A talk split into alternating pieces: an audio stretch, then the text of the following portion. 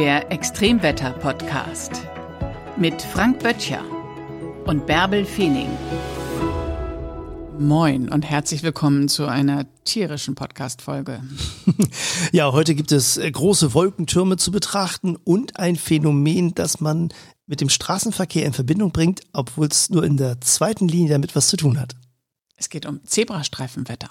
Und da denkt man natürlich möglicherweise darüber nach, was man so auf den Zebrastreifen alles an Wetter haben kann. Man denkt vielleicht an den Zebrastreifen, über den die Beatles gegangen sind, wo man dann versucht, auch da diesen seltsamen Gang mal nachzumachen und hofft, dass es bei gutem Wetter stattfindet. Aber Zebrastreifenwetter ist nicht etwa das, was immer auf dem Zebrastreifen vorherrscht oder was man gar für Zebrastreifen vorhersagt, sondern es ist ein Wetterphänomen, das die Wirkung erzeugt, als wäre man bei einem Zebrastreifen unterwegs. Und zwar ein Phänomen, das ein ein Teil der Landschaft verschneit ist und ein Teil bekommt gar keinen Schnee und der nächste Streifen bekommt wieder Schnee und danach ist wieder ein Grünstreifen. Also ein seltsames Phänomen. Man fährt durch die Landschaft, es ist grün und weiß und grün und weiß und grün und weiß. Im Winter manchmal auch grau und weiß im Wechsel, aber ähm, die Landschaft sieht dann schon sehr seltsam aus. Ist es ein Phänomen, das bei uns in Deutschland auftaucht? Ja, es tritt vor allen Dingen im Winter logischerweise auf. Man braucht natürlich ein bisschen Schnee dazu und dann vor allen Dingen an den Küsten auch mal an großen Seen, aber selbst der Bodensee reicht meistens nicht, um dieses Phänomen zu produzieren. Man braucht schon eine ziemlich ausgedehnte Küstenfläche. Ostseeküste, Nordseeküste sind dafür prädestiniert. Und dann muss einiges zusammenkommen, damit dieses Phänomen auftaucht. Als allererstes braucht man mal große Schauer. Die treten im Winter vor allen Dingen dann auf, wenn das Wasser noch eine relativ hohe Temperatur hat oder eben, das kommt dann meistens ergänzend hilfsweise gut dazu, extrem kalte Luft in der Höhe, also schöne Polarluft nach Süden aus Skandinavien aus polaren Breiten auf dem Weg ist und über das noch relativ warme Wasser streicht. Dann bilden sich Schauer. Und diese Schauerstraßen ziehen dann logischerweise auch landeinwärts. Also diese Schauer nehmen die Feuchtigkeit vom Meer mit und ziehen dann in Richtung Land. An der Stelle, wo dann bei gleichmäßigem Wind aus der Richtung gerade ein Schauer entstanden ist und weggezogen ist, entsteht dann eben bei gleichmäßiger Strömung gleich der nächste Schauer. Der zieht dem ersten Schauer hinterher, der sich dann im Binnenland langsam abschneit oder eben abregnet. Wenn es eben aber als Schnee fällt, dann bringt der erste Schauer den Schnee. Dann entsteht der nächste Schauer an der gleichen Stelle auf dem Meer, zieht in die gleiche Richtung, hat den gleichen Kurs, produziert nochmal ein bisschen Schnee. Und weil Schauer natürlich räumlich begrenzt sind, gibt es rechts und links einen Streifen, in dem kein Schauer unterwegs ist, bis dann die nächste Schauerstraße folgt.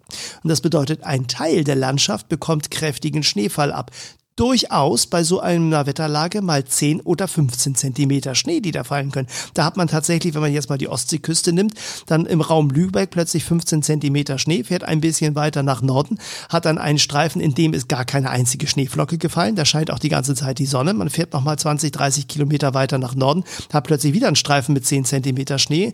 Und das ist eben diese Wetterlage, die wir dann als Zebrastreifenwetter beschreiben. Da braucht man aber schon eine Drohne, um diese Zebrastreifen auch tatsächlich zu sehen. Ja, oder man müsste sehr, sehr schnell unterwegs sein auf einer Autobahn oder Landstraße, die da durch ist, um diesen Effekt sozusagen wirklich mit helldunkel, helldunkel sehr schnell wahrzunehmen, was bei dieser Wetterlage nicht so richtig ratsam ist, denn gerade in den Bereichen, wo es geschneit hat, sind die Straßen in der Regel sehr glatt.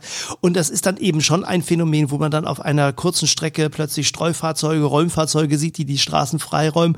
Und im Wetterbericht oder auch im, im Verkehrsfunk hört man dann eben von Schneeglätte auf den Autobahn in Teilen Schleswig-Holsteins, Niedersachsens oder Mecklenburg-Vorpommerns und man guckt vielleicht aus dem Fenster und wohnt genau in dem Bereich, wo gar nichts aus den Wolken kommt und denkt, ja, was reden die eigentlich die ganze Zeit? Bei mir kommt überhaupt gar nichts raus, hier ist doch alles grau wie immer, aber eben wenige Kilometer weiter und das ist bei Schauern eben schon so. Der Unterschied ist wirklich sehr, sehr groß auf kurzer Distanz, reichen wenige Kilometer, um aus einer gräulich anmutenden herbstlichen Landschaft in eine Winterlandschaft einzutauchen, in der wirklich die Bäume dicht verschneit sind, die Straßen eine geschlossene Schneedecke aufweisen und äh, es so aussieht, als hätte man wirklich Knips an Knips aus den Winter einmal angemacht.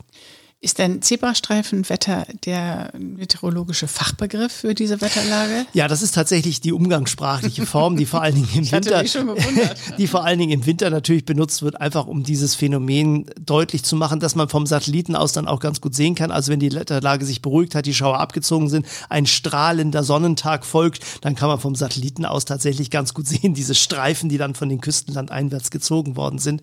Aber dahinter steckt ein Wetterphänomen, das wir als, als Lake Lake-Effekt beschreiben. Also ein Phänomen, wo Lake natürlich See, auch vor allen Dingen Meere oder besonders große Seen eine große Rolle spielen äh, und dann in Interaktion mit dem Land, mit der Landfläche in der Lage sind, im Binnenland diese großen Niederschläge zu produzieren.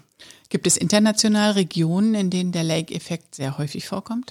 Ja, vor allen Dingen die großen Seen in den USA, in Kanada sind dafür berühmt, äh, dass die Luftmasse vor allen Dingen natürlich aus nördlichen Breiten Richtung Süden driftend dann diese Niederschläge verursacht. Also idealerweise hat man einen See, man hat eine winterliche Jahreszeit oder eine herbstliche Jahreszeit. Es kommt kalte Luft, wahlweise aus den südlichen Breiten nach Norden Richtung Äquator oder eben aus den polaren Regionen, Regionen der Arktis in Richtung Süden voran, strömt über diese relativ warmen Wasserflächen, die sich noch nicht winterlich abgekühlt haben oder gar gefroren sind. Und dann entsteht eben das, was ich eben beschrieben habe, diese starke Schauerneigung ist in die Feuchtigkeit des Wassers geht in die Atmosphäre. Es bilden sich große Wolkentürme. Da kann es durchaus sogar mal Gewitter geben, also küstennahe kräftige Schauer und auch Gewitter. Die ziehen dann landeinwärts. Und genau das verursacht dann diesen Lake-Effekt. Also große Temperaturgegensätze, sehr kalte Luft in der Höhe, am Wasser und direkt über dem Wasser relativ hohe Temperaturen. Und wenn ich dann 20, 30, 40, 50 Grad Temperaturunterschied habe, je größer der Temperaturunterschied ist, umso wuchtiger ist der Aufwind, umso mehr Feuchtigkeit wird nach oben transportiert, umso heftiger ist der Niederschlag. Und wenn dann die Schauer landeinwärts ziehen, dann habe ich tatsächlich Regionen, in denen es Starkregen gibt. Also wenn das Ganze als Regen runterkommt, dann plattert es wirklich richtig ordentlich. Und das ist ein Wetterphänomen, wenn es als Regen runterkommt, kann man es auch im Spätsommer beobachten. Da ist das Wasser natürlich dann der küstennahen Region besonders warm. Das ist auch ein Phänomen, das man dann beispielsweise sogar am, am Bodensee beobachten kann. Das Wasser des Bodensees ist noch besonders warm. Wenn dann ein Westwind hat, dann wird eben in Richtung Osten, dass äh, der Wind äh, ist dann in der Lage, die Feuchtigkeit des Bodensees aufzunehmen. Das äh, Wasser reichert sich in der Atmosphäre an, steigt relativ stark nach oben. Wenn eben oben drüber reichlich kalte Luftmasse ist, kann es dann eben nach Osten hin die Regenschauer geben geben. Also das ist ein Phänomen, das wir tatsächlich vor allen Dingen in den Küstenregionen an großen Seen beobachten. Und punktuell sorgt das eben im Sommer oder auch im Herbst ordentlich für kräftigen Regen und im Winter dann für das, was ja, was dann so ein bisschen spaßeshalber als Zebrastreifenwetter beschrieben wird. Das Zebrastreifenwetter also. Ja, das auf jeden Fall immer gut ist und es hat eben mit dem Straßenverkehr dann durchaus ein bisschen was zu tun, denn die Geschwindigkeit sollte man dann auch reduzieren. Also so ein Wetter bringt eine natürliche Geschwindigkeitsbegrenzung gleich mit, nicht nur für Zebrastreifen. Wenn es euch gefallen hat, dann freuen wir uns über eine gute Bewertung bei Apple Podcasts oder bei Spotify und wir freuen uns, wenn ihr auch nächste Woche wieder dabei seid. Und weitere Podcasts von uns hört. Auch im Archiv mal blättern, da sind, glaube ich, ganz schöne Podcasts dabei. Wir hatten jedenfalls viel Spaß dabei und wenn es dann auch noch ein bisschen schlau macht, ist auch nicht schlecht. Das war der Extremwetter-Podcast mit Frank Böttcher und Bärbel Feening.